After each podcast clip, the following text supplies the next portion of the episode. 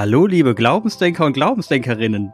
Schön, dass ihr wieder eingeschaltet habt. Wir sind auch wieder dabei bei diesem herrlichen sonnigen Wetter und hatten, wir hatten eine kreative Pause, nee, beziehungsweise Jan hatte eigentlich diese kreative Pause. Er war nämlich weg, ist wandern gewesen, hat mich allein gelassen.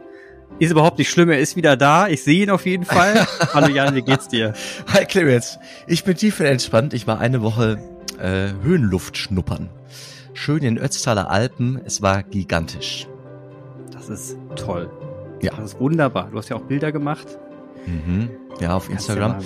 Ich habe ein bisschen was erzählt. Ja, viel Schneedecke. Also unser indischer Mitbruder, der hat ähm, gedacht, ich zeige ihm Bilder vom letzten Winter. Ich sagte, nein, Joji. Wir äh, waren einfach hoch genug. Also die Gletscher da, die es noch gibt, liegen auf 3000 und höher, Metern Höhe und da sind wir herumgetappert. Mit Bergführer, ne, weil Eis, also mit, mit so ähm, Steigeisen und an, am Seil gehen, da hatten wir mhm. alle keine Erfahrung. Ja. Und wir hatten, wir hatten sämtliches Wetter. Alle.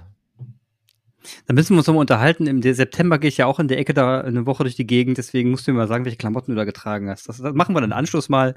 Interessiert mich dann schon.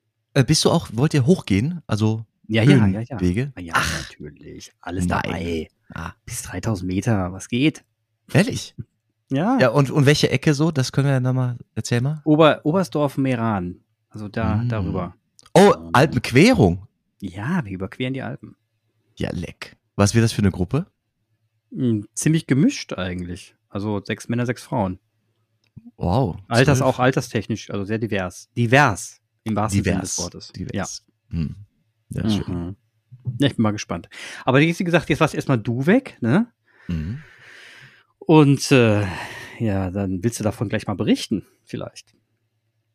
Wir haben viele Gipfelkreuze gesehen, also weniger mhm. als gedacht, aber ähm, es war. Ja, bist du schon mal Seilschaft gegangen? Also im Seil, so ange, angeleint, angeseilt? Nee, also jetzt nicht, nicht richtig an, in Bergen, nein. Mhm. Also für uns war es neu, man muss dann erstmal so ein gleiches Tempo finden irgendwie, ne? Wir haben mhm. auch also verschiedene Dinge äh, lernen müssen, zum Beispiel je steiler es wird, also das Tempo anzupassen, so ein Tempomanagement. Also mhm. ich, ich glaube, man hätte auch gut so eine Leitungsschulung, so, ein Manage, so eine Management-Schulung da, daraus machen können.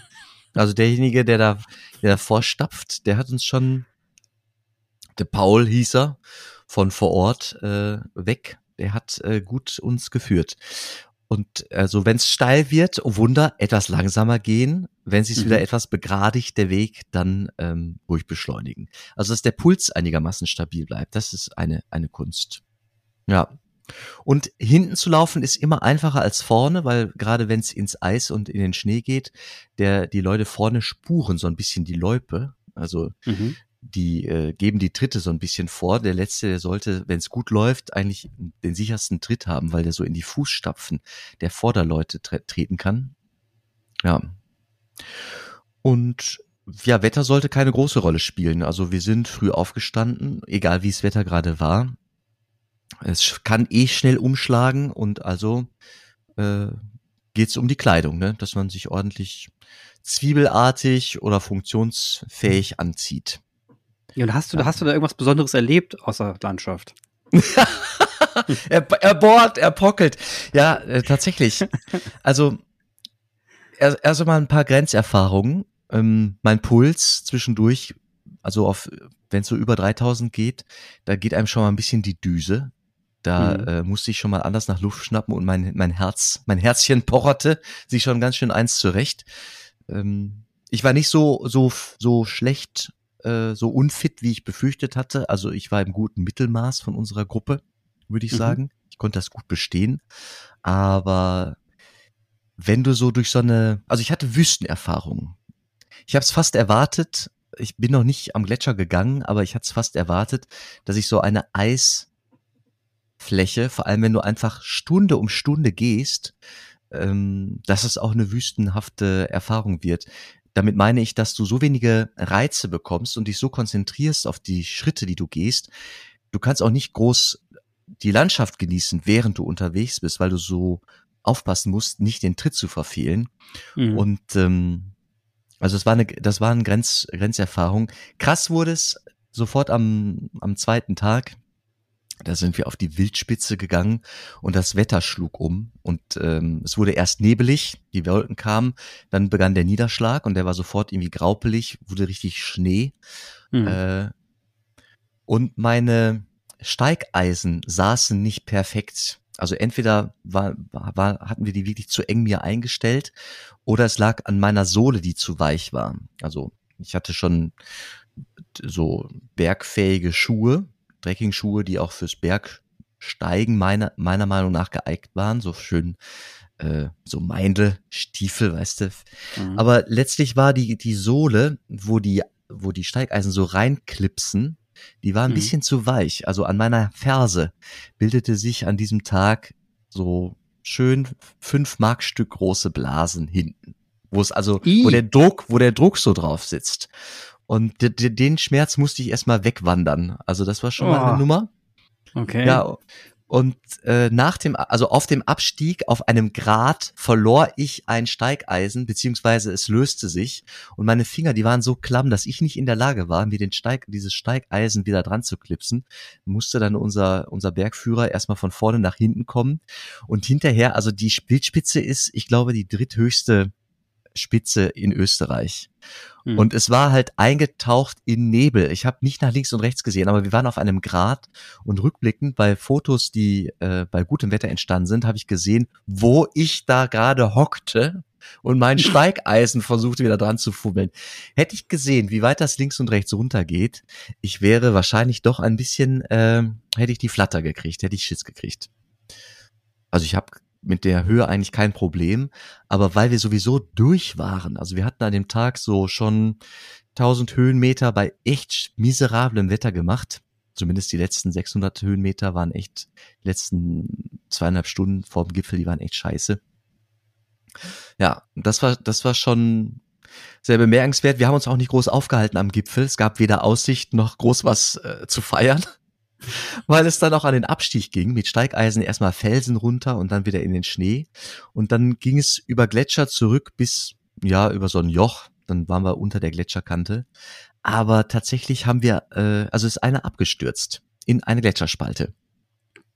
Ja, uh. Der letzte, der vorletzte. Ich war der vorletzte, ich konnte den halten, ich bin dann irgendwie in die Knie gegangen und äh, da war der letzte Mann, der war in der, in der Spalte verschwunden. Und es war irgendwie, also es klingt jetzt dramatischer, doch, es war schon irgendwie dramatisch, aber es ist alles hervorragend ausgegangen und äh, mit einer großen Gelassenheit. Wir waren gut geleitet, gut angeleitet. Ähm, und äh, der hing so vielleicht dreieinhalb Meter, vier Meter tief in der Spalte. Es ging tatsächlich noch weiter runter. Der hing aber safe am Seil. Und dann haben wir den dann hochgezogen, mussten das Seil ein bisschen umleiten und dann konnten wir den wieder rausziehen. Der arme Kerl hatte sich einen Fuß ver nackt beziehungsweise irgendwie Sehnen angezerrt, äh, nee. sodass der echt an Pine hatte. Aber wir konnten runtergehen. Also er ist, hat die Zähne zusammengebissen, war ganz tapfer und wir sind dann vier Stunden, war, dauerte dann der Abstieg. Der, der Fuß war gut gekühlt, weil einfach alles gut gekühlt war. und dann ja, musste der leider abgeholt werden von der Hütte, die wir dann erreichten. Ähm, für den war die Reise an der Stelle zu Ende. Ja, und so, so liegt diese, diese, diese Idee, Grenzen zu erfahren, einfach und das und ein Risiko liegen beieinander. Ne? Also ja, ja. Und ich das finde stimmt. das sehr metaphorisch. Also wir sind dann äh, drei Tage weiter gewandert, haben noch weitere Gipfel erklommen, aber hatten immer auch unseren vierten Mann im Kopf, den wir verloren hatten, der schon zu Hause war dann. Ähm, und dieser Zusammenhang von ich, ich, ich lebe mein Leben und ich gehe Risiken ein. Mhm um mich lebendig zu fühlen oder um etwas zu erleben oder um etwas erzählen zu können.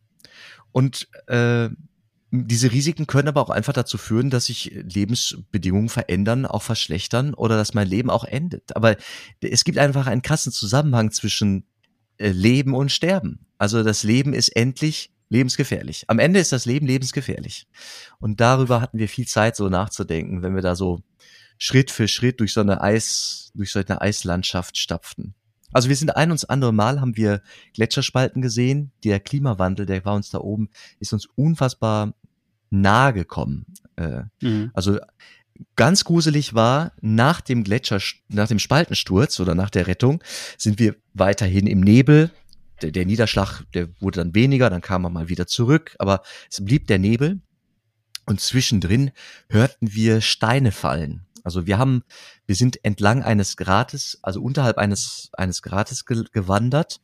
Und es, wir waren, es war klar, wir können vom Stein nicht getroffen werden, weil wir so weit auf dem Gletscher liefen, dass die, ähm, dass wenn da irgendwie Felsen fallen, die konnten uns nicht, also keinesfalls erreichen. Das war relativ sicher. Aber wir haben die halt gehört. Und ich weiß nicht, ob du ein Herr der Ringe ähm, ja, Zuschauer gewesen bist. Es mhm. gibt da so eine Szene, ich glaube im zweiten Film, da wandern die äh, nicht, nicht Herr der Ringe, sondern Bilbo, die auf der Suche nach dem einsamen Berg wandern, die müssen die jetzt irgendwie über, über Berge. Und dann mhm. gibt's Steinschläge und allein mhm. die Akustik, ne? Ja. Du hörst Steine rumpeln, aber du siehst sie nicht wegen des Nebels. Oh, das geht dir durch Mark, das geht dir durch Mark und Bein. Vor allem, wenn du sowieso ein bisschen zittrige Knie hast, weil du mhm. gerade so eine, so eine Spaltenrettung hinter dir hast. Also es war, ich habe mich lange nicht mehr so lebendig gefühlt und das war auch ein gutes Gefühl, am Abend die, die Muskeln zu spüren und die, die Blasen anzusehen. Und also ich, ja, das war halt so ein bisschen selbstgewähltes Elend, ne, das weiß ich natürlich. Aber es fühlte sich auch sau gut an, am Abend im Bett zu liegen und zu wissen, boah, irgendwie sind wir auch alle Überlebende. Ja. Und das zu, vergleichen, das zu vergleichen mit dem Alltag ist, ist vielleicht auch nicht gehörig, weil, ähm, ja, der Alltag ist halt der Alltag und Gipfelerlebnisse sind Gipfelerlebnisse. Ne? Davon ist die Bibel auch voll. Also manchmal muss man auf Berge steigen, um irgendwie, um irgendwie so Erkenntnisse zu haben, um so Metanoia, so Wende, so Blickpunkt-Wende-Erlebnisse zu haben. Aber ich habe, wir haben sie gesucht und wir können sagen, wir haben sie gefunden. Allesamt. Auch der, äh, der da gestürzt ist und der früher abgeholt werden musste. Ja. Also es war sehr, sehr lebendig und hatte was mit mhm. Lernen zu tun. Immer so raus aus der Komfortzone. Aber, also das hast du jetzt erfahren. Ähm, was ist denn das für, aber du hast gerade gesagt, Wendepunkt. Was heißt denn das jetzt? Was wendest du denn jetzt? Wenn du, also am Gipfel, da gibt es so einen Moment des Ausruhens und des Umsehens, wenn nicht gerade mhm. der Schneesturm pfeift. Und dann, dann ist es vielleicht auch nicht bequem, weil der Wind pfeift, ja, und du bist durchgekühlt und du musst dir erstmal was anziehen, weil du hast geschwitzt und musst dir erstmal, musst dir erstmal ein bisschen trocken legen und so. Und dann hast du Zeit, vielleicht ähm, ein Getränk zu trinken und dir irgendwie einen Müsli-Riegel reinzufahren. Und irgendwann wird's dann auch kalt und dann musst du auch wieder weiter. Aber während du da oben bist und du weißt, du hast was geschafft und das war das Ziel des Tages, und jetzt geht es wieder ins Tal zurück zur Hütte, durch, mhm. äh, dann ähm, hast du die Möglichkeit, dich so umzusehen und wir hatten das Glück dann also die Tage drauf waren wir, sind wir so solo, so losgelaufen, dass wir äh, das schlechte Wetter, äh, das haben wir dann nicht mehr tangiert, das haben wir nicht mehr getroffen. Wir mussten früh los, damit das passte. Teilweise irgendwie fünf Uhr morgens. Dann haben wir aber wirklich auch keinen, keinen Niederschlag mehr gehabt, sondern tolles Wetter. Und wir hatten Aussicht. Wir hatten Aussicht auf den Gipfelpunkten. So, und dann hast du da Zeit zum Nachdenken. Und das gibt's auch durchaus auf, äh, das gibt's auch durchaus als Metapher aufs Leben. Ne? Mhm. Ja, ja, nee, also das passt jetzt ganz gut. Das ist anschlussfähig zu dem, was ich noch sagen wollte. dann kommt und dann und dann schließt sich der Kreis am Ende, weil die Gedanken, die, die du dir gemacht hast und auch das äh, in die Ferne schauen, und das wieder auf das eigene Leben zu reflektieren, zu sagen, was, was, was bringt das in Relation jetzt zu meinem Leben? Also irgendwann ist man, man reflektiert ja immer am, am, am Ende mit der Überlegung, was hat das mit mir zu tun und mit dem Leben, das ich lebe, ja, und mhm, in dem, mhm. wie ich mich einbringe. Das ist ja irgendwie, das hast du ja auch getan. Und ich weiß nicht, du hast das James Webb Teleskop, die Bilder gesehen wahrscheinlich, die, die kursieren ja gerade überall rum, ne? Mhm. Schätze ich mal. Ähm, hast du gesehen, ne? Die ja, erklär nochmal für die ZuhörerInnen kurz. Das mache ich. Ähm, und zwar die, das James Webb Teleskop ist ein Teleskop, das recht neu da draußen herumschwirrt, 1,5 Millionen, ich meine irgendwas 1, irgendwas Millionen Kilometer von der Erde entfernt, schwirrt das so um die Erde im Kreis herum und ähm, kann Licht, noch zusätzliches Licht empfangen, was das alte Teleskop nicht hinbekommen hat. Die alten Teleskope, die so im Orbit um die Erde herumkreisen. Also wirklich bis Infrarot hinein und kriegt echt scharfe Bilder hin. Und was es geschafft hat, war in den Weltraum reinzublicken, und die Zahlen, die, Zahlen, ich muss immer noch mal, 13,5 Milliarden Lichtjahre. Also Licht zu sehen, das 13,5 Milliarden Jahre gebraucht hat, um bei uns anzukommen. Das sind ein paar hunderttausend Jahre vor dem Urknall. Also nur mal um zu wissen, wir sind quasi am Urknall dran, ne, von der Zeitgeschichte her. Können wir da reinblicken. Und die Bilder werden jetzt noch zusätzlich, es werden ja weitere Bilder geschossen. Und man siehe sich diese, diese also das ist ja die Aufnahmengröße, das Bild, was da aufgenommen wurde, das, das ist vielleicht ein Sandkorngröße von dem Universum, was da aufgenommen wurde. Man sieht sich diese Galaxie, Galaxien an auf diesem Bild und jede Galaxie für sich ist ja nochmal also eine Dimension für sich. Oder mal diese Staubwolke, die an ihrem höchsten Punkt sieben Lichtjahre hoch sein soll. Sieben Lichtjahre hoch. Also wir reden hier über Dimensionen, die kann man sich überhaupt nicht vorstellen. Und wenn man sich das anschaut, ne, also diese, die, dieses riesige, was ja noch nicht mal riesig ist, sondern eigentlich ein ganz kleiner Teil von dem, was riesig sein kann. Also Demut ist da noch das falsche Wort. Ne? Da guckst du drauf und das ist einfach nur. Also der beste Film, der das bisher rüberbringen konnte, wie beschränkt wir Menschen eigentlich sind, war meiner Meinung nach Man in Black. Und zwar die Szene, als er diesen Spind aufmacht und in diesem Spindenvölkchen wohnt, dass denjenigen, der den Spind aufmacht, anhimmelt und da kommt da wieder der, der Gott ja, und dann wird er angehimmelt. Das war für mich so die, die beste Variante von, ja, das passt irgendwie ziemlich genau, so beschränkt sie mir nämlich. Da ist der Schrank, der jetzt mal ein Spür, da ging jetzt mal der Spind ein bisschen auf und wir haben Licht gesehen, aber wir haben keinen Strahl, was aber für ein Licht gesehen wurde. Und das mhm. ist, äh, das haut mich vom Hocker, dass wir vom Verstand her komplett beschränkt sind das ist, das ist das eine. Und dann, da muss man sich einfach drüber nach, dann, und dann denke ich an dich und sage, ja, dann schalt, halt, dann schalt doch bitte den Verstand aus und mach das Herz an, ne? Denn ähm, vielleicht ist das der bessere Zugang zu allem anderen. Und da, an, de, an dem Punkten reflektiere ich dann, weil ich sehe die Bilder und bin einfach nur sprachlos. Gut, bin ich ja gerade gar nicht, aber im Prinzip bin ich sprachlos. Wunderbar, kann ich gut anschließen. Auf dem Brandenburger Haus, das ist eine Schutzhütte also jetzt eine, eine Bergunterkunft, äh, die ist so abgelegen, gelegen, dass sie nicht zu erreichen ist, auch nicht mit einem, es gibt also keinen Lift, noch nicht mal so ein Materiallift. Es gibt keinen mhm. Weg, keinen Zug, kein, keine Straße. Ähm, es gibt kein warmes Wasser, es gibt keine Dusche. Aber es gibt warmes Essen, es gibt Bier, ähm, es gibt äh, Schmelzwasser ne, zum Wasser. Mhm. Und das, man muss über den Gletscher. Also wenn man da pennen will, du musst über den Gletscher. Entweder bist du selber fit genug und weißt, hast Know-how und genug Expertise, um einen Gletscher zu überleben, zu überqueren, oder du, du hast einfach einen, einen Guide. Da waren wir jedenfalls zwei Nächte, haben von da aus Touren gemacht auf äh, benachbarte äh, Gipfel. Und äh, da war eine Gruppe mit einem mh, hm, ja, Hobby Astronomen. Der hat mhm. nachts, der ist nachts aufgestanden, als es dunkel war, und hat die Milchstraße fotografiert. Also jenseits mhm. aller Lichtverschmutzung. Die liegt auf, ich glaube, 3500 Metern Höhe, diese Hütte, das Brandenburger Haus. Und ähm, diese Aufnahmen, schon mit einer sehr guten Kamera, waren gigantisch. Da hatte ich von den neuen, von dem neuen Teleskop und die, den Aufnahmen noch nichts mitbekommen, weil da oben auch einfach, ich hatte kein Handy dabei, mhm. beziehungsweise kein, kein Empfang. Und ähm, so hatte ich auch alles, wovon du gerade erzählt hast, erst in den letzten zwei Tagen mitbekommen, als wir, nachdem wir wieder von aus den Bergen zurück waren.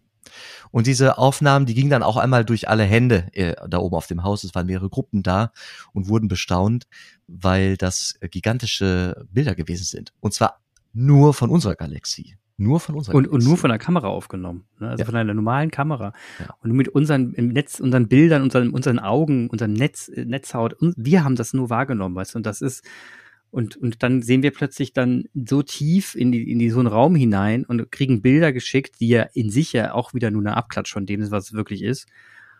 Und es verschlägt einem die Sprache. Also es gibt ja dieses Bild, das da durch die Gegend geistert, dieses mit den, mit diesen wirklich Hunderten von Galaxien, die jeder, jeder eine sieht aus wie ein Stern, ne? Wie so ein mhm. zerstreuter Stern. Und wir selber ähm, leben ja irgendwo auch in einer Galaxie, ne? Und wir selber sind ja irgendwie nur so ein kleiner Stern in dieser einen Galaxie und da draußen gibt's einfach nur unsichtbar, unfassbar viele. Und natürlich kommt dann einem die Frage auf und jetzt werden sie alle da sitzen und sagen, stell nicht diese Frage, Clemens, ich tue es trotzdem.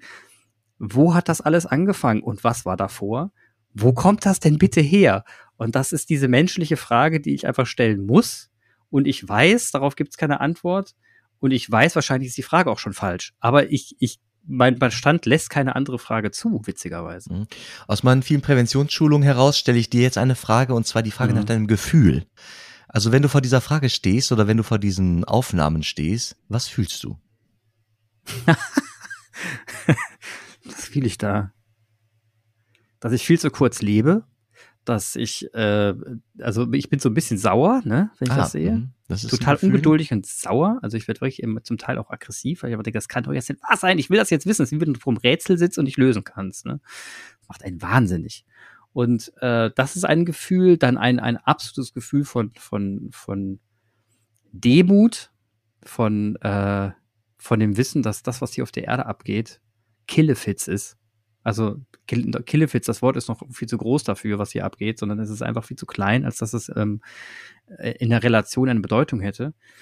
Und gleichzeitig die Frage, wenn man sich trotzdem, wenn man sich selber die Frage stellt, auch wieder ein schönes Gefühl, weil man genau weiß, naja, gut, nichtsdestotrotz, wenn allein ich meinen Körper nehme und mein eigenes Gehirn, das in sich schon ein Universum ist, ist es ja schon sehr beeindruckend, dass ich Teil dieses Universums bin, in ihm geschaffen wurde, bin, in ihm geschaffen wurde, ähm, wie eine Ameise, die auch hier geschaffen wurde, eigenständig durch die Gegend latschen kann und ähm, und innerhalb dieses Gefüges mitleben darf. Und dann merkst du auch plötzlich, dass du von allem abhängig bist. Ich, Freiheit wird ein relativer Begriff. Was heißt das schon? Was heißt das schon eigentlich? Manchmal auch ein beklemmendes Gefühl. Du bist ja jetzt auf der Erde eigentlich ziemlich eingesperrt. Im Verhältnis zu dem Raum, der da draußen zur Verfügung steht, bin ich ja echt nur ein kleines Fleckchen und komme hier gar nicht raus. Äh, und dann wiederum das Gefühl, naja, aber andererseits ist es doch irgendwie schön, so geborgen zu sein und äh, in diesem, in diesem kleinen Heimatplaneten dann mitzuwirken. Also es sind ganz, ganz ambivalente Gefühle dabei. Aber cool, du hast das Gefühl genannt gerade zum Schluss, dass ich, dass ich gerade äh, fühle, wenn ich daran denke, und zwar das Geborgenheit, das Gefühl, Gefühl Geborgenheit. Und äh, das passte einfach so schön.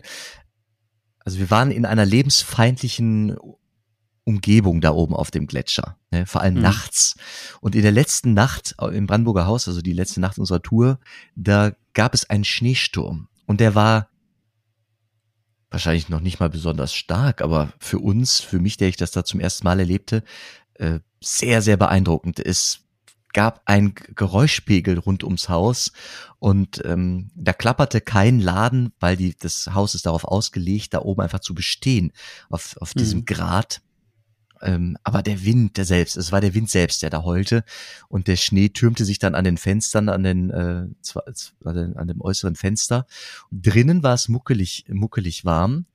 Äh, es muss gestunken haben, auch wahnsinnig, weil das war das Haus ohne Dusche und mit Katzenwäsche und so, ne?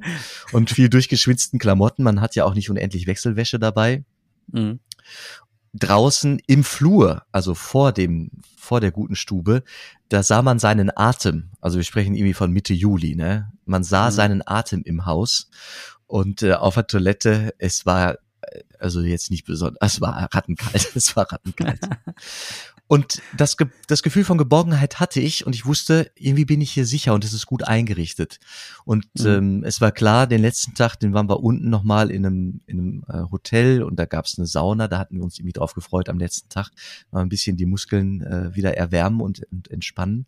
Und ich fühlte mich rundum sicher in, in einer lebensfeindlichen Welt. Ich dachte, wie gut alles eingerichtet ist wie gut es eingespielt mhm. ist. Und neben dies Geborgenheit äh, trat auch Dankbarkeit. Und das sind total geile Gefühle gewesen. Es hat was von dieser Hobbit-Höhle, um nochmal wieder bei Herr der Ringe zu sein, weißt du? Sondern es ist irgendwie gemütlich und man hat von allem vielleicht nicht ja. Überfluss, aber es ist reichlich und ähm, boah, was wurde, was war das auch? Es gab auch eine krasse Gemeinschaft da oben auf einmal, auch wenn man sich nicht kannte. Mhm waren ein paar Niederländer waren da, die da gerade irgendwie so einen extremen Bergkurs machten. Die sind eines Morgens um drei Uhr aufgestanden, um, um auf irgendwie einen entfernteren Gipfel zu kraxeln ähm, und kamen dann mit uns gleichzeitig wieder zurück. Also es war, war super. Und so denke ich, sind wir auch hier auf der Erde unterwegs. Eigentlich passt die Erde der Menschheit gut. Ne? Wir, wir dürfen es nur nicht übertreiben.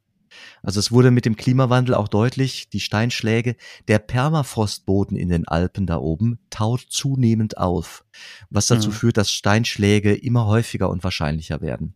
Und das ist eine große, äh, eine große Gefahr. Ja. Es ist ja. übrigens so, ganz interessant, äh, mhm. wer erzählte mir das? Erzähl, irgendwer erzählte mir das. Ich glaube, heute habe ich das noch irgendwo gehört. Ähm, die Menschen in Italien, die acht Prozent ihres Einkommens versteuern für Kulturdinge. Die können sagen, meine acht Prozent Einkommenssteuer gehen an die Kirche oder gehen an, keine Ahnung, Kultur, gehen ja, an irgendwelche cool. anderen Dinge. Und in Südtirol, also in, in den Bergen, in den italienischen Bergen, da ist die erste Adresse äh, für diese acht Prozent, die die Leute angeben, die Bergrettung. Und dann kommen erst die Kirche. Cool. Und das ist das ganz, also nachdem ich, ja nachdem ich jetzt da oben war, finde ich das total nachvollziehbar. Ja, total. Klar, du bist ja, da bist du erstmal wirklich von angewie drauf angewiesen, ne? Ja. Das verstehe ich komplett. Ja, das ist eine schöne Idee, wusste ich gar nicht. Interessant. Ja. Warum gibt's das nicht in Deutschland? ja, es sind Modelle, also Schönes wer weiß, Modell. was, wer weiß, was passiert, wer weiß, was kommt. Ja, das wissen wir auch nicht, das stimmt. Ja, was kommt danach? Was kommt davor? Ich, wie gesagt, und dann, und dann, dann die Relation zum Leben und Tod. Ja, wenn wir, wir leben halt unsere bescheidenen paar, paar, paar zehn Jahre, ähm, nur 80, 90, 100 Jahre auf dieser Welt. Und jede nachkommende Generation kann zwar von dem dokumentierten Wissen profitieren, was da kommt. Aber letzten Endes fängt jeder wieder von vorne an, ne? Kommt hin, staunt über die Sterne, staunt über die Welt, staunt über den Weltraum und stellt sich immer wieder die gleiche Frage. Und der nächste kommt und stellt sich wieder die gleiche Frage. Und, die, und äh, man kommt zwar dem allen immer ein Schrittchen näher, das, dank der Wissenschaft, dank der, der Erkenntnisse. Und trotzdem, wie auch jetzt wieder, ne, stellst du fest, es ist halt dann doch immer noch nichts, was wir wissen. Genau, und der und Umgang damit, der Umgang damit, der Umgang mit dem Zweifel, mit, mit, mit, den, ja. mit, mit, dem, mit der Lücke, dem Umgang mit der Lücke. Den, den kann man aber lernen von der vorangehenden Generation. Hm? Und eine Gelassenheit, zu sagen, ja, es war immer dieser Zweifel da und es war immer das Nichtwissen da und die Lücke. Und einen Umgang damit zu finden, ich finde, die Kirche bietet da Wege. Sagen, ja, ich, ich gebe ab, ich gebe ab. Es gibt etwas, was ist größer. Das ist größer als die Menschheit auch als menschliches Wissen, mhm. als menschliche Weisheit, selbst als menschliche Gerechtigkeit. Und ich gebe das ab und ich vertraue darauf, dass das, dass dieses Gegenüber, das ich nicht kenne, das nie einholbar ist, dass es gut ist. Gut. Ja, und genau, ne? genau. Und, und die Anschlussfähigkeit kann nur über die Emotionen gehen. Mhm. Und was die Kirche, was die Kirche immer verkehrt macht und bis heute noch verkehrt macht, ist, dass sie sich um das, dass sie sich dass sie sich beim Wissen platzieren und das ist vollkommen falsch. Da hat die Kirche nee, nichts nee, verloren. Nee, ne? die Kirche platziert sich selbst nicht beim Wissen. Ja, sie, sie urteilt ja so, sowas wie, jetzt gut, das ist jetzt politisches Thema, muss ich, wir müssen es nicht diskutieren, aber ich bringe es trotzdem ein über Abtreibung. Ne? Sie platziert sich hier und, und, und, und meint, eine Meinung haben zu dürfen. Und das ist einfach verkehrt. Also das hat, das, das, da, da, da bist du im falschen Segment unterwegs. Ja, das, das finde ich, das passt nicht. Ja, aber warte, warte, warte, warte, das warte. passt nicht zur Lücke. Warte, warte die Kirche als, also wenn es gut ist, dann ist das ja. Leben an sich auch gut. Ne? Ja. Ja. Und dann die Stimme zu erheben dafür, dass bei Abtreibungen, also da, da ich gehe jetzt nicht mit dir in eine Bütt äh, bezüglich der äh, des absoluten Abtreibungsverbots. Da ja. mache ich jetzt keinen Fass auf. Aber dass die Kirche die Stimme erhebt für das Leben, ja, das finde ich total relevant und wichtig. Für das, das Leben. wer, wer macht das, das nicht? Das ist ja, bitte? das ist ein Ja-Satz. Also natürlich, wenn ich sagen würde, ich setze mich für das Leben ein, wer sagt denn bitte nein? Also ja, soll man jemand hingehen und sagen, ich nicht? Ja, also die Kirche ist halt auf der Seite, das Leben, auch das Ungeborene, bedarf eines Schutzes. Ja, aber einen gewissen Grad. Aber einen ja, Grad gut, genau. Und auf, auf, auch, da, da will, also diese Grad, diese Graddebatte, die, die lassen uns jetzt nicht führen. Ich bin auf genau, jeden Fall, ich, genau, die ist hm, komplex mindestens, ne? Ja, ja, die, die, auf jeden Fall. Und, und wie gesagt, ich, ich sehe hier die Hoheit eben bei der, der, bei der Frau und der Mutter, ähm, die das, die das eben für sich auch einzuschätzen hat, für ihr Leben. Und gleichzeitig ähm, Ja. Gleichzeitig gibt es natürlich Gratwanderungen und das also natürlich also auch Ab, Ab, Abgrenzungen, aber aber das zu aber das aber problematisch ist in der Kommunikation ist absolute. Genau, das ist, das ist und Absolutismen sind immer problematisch und es ist ein Drama, dass sich die Kirche aus der Schwangerschaftsberatung ähm, äh, ausklinken musste nach nach dem nach dem Urteil aus Rom. Das war eine Katastrophe für, für nicht nur für das also vom Image mal abgesehen, sondern wirklich für die Menschen, die gerade in einer Not sind. Für die Frauen ja. und Väter, die in einer Notsituation sind. Das ist eine Katastrophe. Das brauchen wir hier gar nicht. Also, nee, also wie gesagt, das Thema da sind wir ja, da sehen wir beide gleich unterwegs. Genau, da müssen wir, müssen wir vielleicht mal jemanden zur Sendung einladen, der sich mit dem Thema tief beschäftigt und darüber auch ganz viel reden ja. kann. Ähm, also wie gesagt, das, ich sag nur, problematisch ist, wenn du sagst, die Lücke muss gefüllt werden und die Kirche will sich da abgrenzen. Ich nee, die Kirche, die Lücke, die wird immer da sein, die muss nicht gefüllt werden. Es braucht einen guten Umgang mit der, mit der Wissenslücke. Oder die Moderation dieser Lücke. Ja, besser. Mhm. Ne? Und ähm, das ist auch, das verstehe ich. Und da macht es, da, da, da passt es auch, weil das sind, wir sind dann im, im, im mystischen, im emotionalen, im nicht, nicht greifbaren, vor allem durch Wissen und Wissenschaft nicht belegbaren Segment unterwegs. Und äh, wo alle immer hadern und Worte suchen und, und ein Gefühl entwickeln, sagen, wie, wie heißt denn jetzt dieses Gefühl? Was mache ich denn jetzt damit? Das ist, das ist entscheidend. Da muss man rein. Und das finde ich auch richtig so. Ähm, alles andere, äh, bei, bei allem anderen bin ich dann doch eher so beim pragmatischen Kantschen philosophischen Ansatz, ne, dass wir da ein bisschen menschlicher und rationaler rangehen sollten und, und die Kirche hätte halt eigentlich wirklich, also nein, da wird man. Das ist so wie wenn irgendwie, wenn die Eltern irgendwie kommen und dann wirklich vollkommen deplatziert glauben, ihre Meinung kundtun zu müssen, dann sagst du auch als irgendwann, Mutter, das hat jetzt hier wirklich, also da spielst du jetzt eigentlich überhaupt keine Rolle. Danke. Ja, so, mhm. das, das kommt auch ja. mal vor. Und das ist ja, das kommt so vor. Aber jetzt kurz eine Lanze für alle Eltern zu brechen. Wenn ja. man dann zehn Jahre später auf diese Situation zurückblickt, ist es Muss doch auch möglich, und wir beide sind alt genug, um uns an sowas zu erinnern, ja, dass man klar. sagt, rückblickend hatten vor zehn Jahren die Eltern möglicherweise vielleicht sogar den richtigen Ansatz man muss auch scheitern lassen können, sonst äh, funktioniert das Ganze. Nee, ist so. Man muss aktiv mit, man muss aktives Scheitern begleiten und das, das, man kann nicht Scheitern verhindern. Mhm. Und das, das Scheitern würde ich jetzt nicht mit der Abtreibung gleichsetzen, sondern das, das stellt sich jetzt mit allem gleich. Das, das Thema ist eben von eben abgehakt, wollte ich nur noch mal sagen.